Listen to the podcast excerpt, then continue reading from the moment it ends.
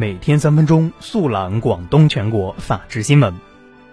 各位南方法制报的读者，大家好，欢迎收听本期法治新闻快递。今天是二零二零年四月二十二号，星期三，农历三月三十。以下是广东法治新闻。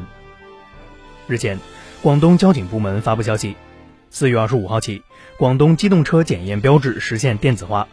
机动车所有人可通过交管幺二幺二三手机 APP 申领、查看和使用。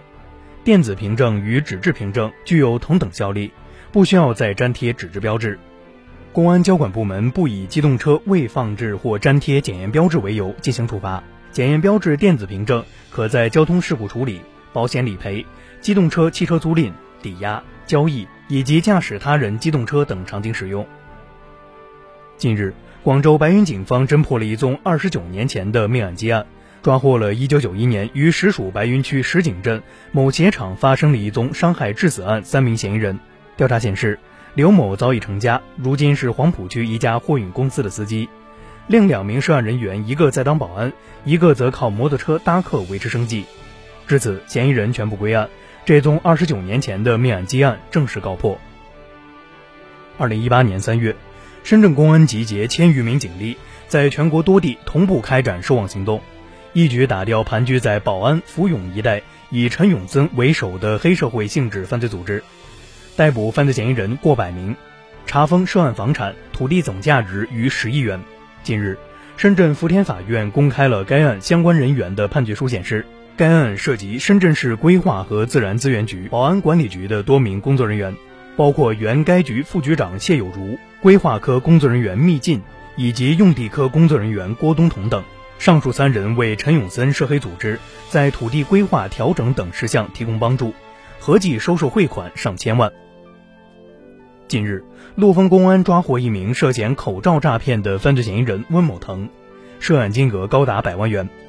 目前，嫌疑人温某腾已移交给河北省警方，该案件正进一步侦办中。近期，清远清新区三男子或结伙或单干，通过隐瞒真相和伪造申报材料等手段，骗取政府两不具备房屋补助款十余万元。近日，清新区法院对该案作出宣判，三名被告人均犯诈骗罪，被判刑罚金。以下是全国法制新闻。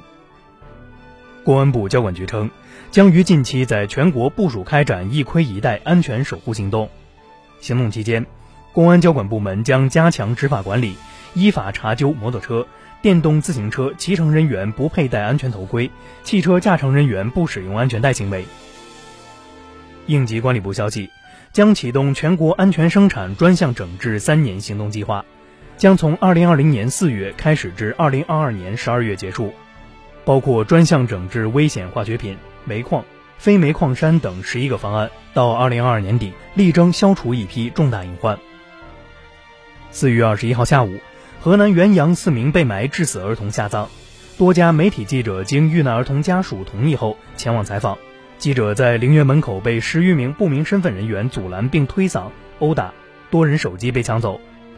相关媒体就此事致电原阳县委宣传部，负责人表示将尽快予以处理。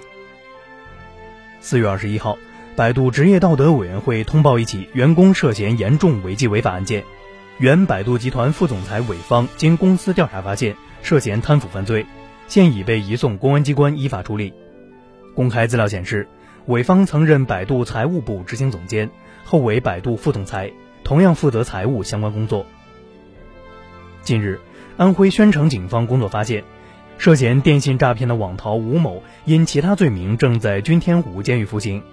四月十九号，吴某刑满释放，警方一早就来到监狱门口守候。刚走出监狱大门的吴某被民警当场抓获。以上就是本期法治新闻快递的全部内容，感谢您的收听，我们下期节目再见。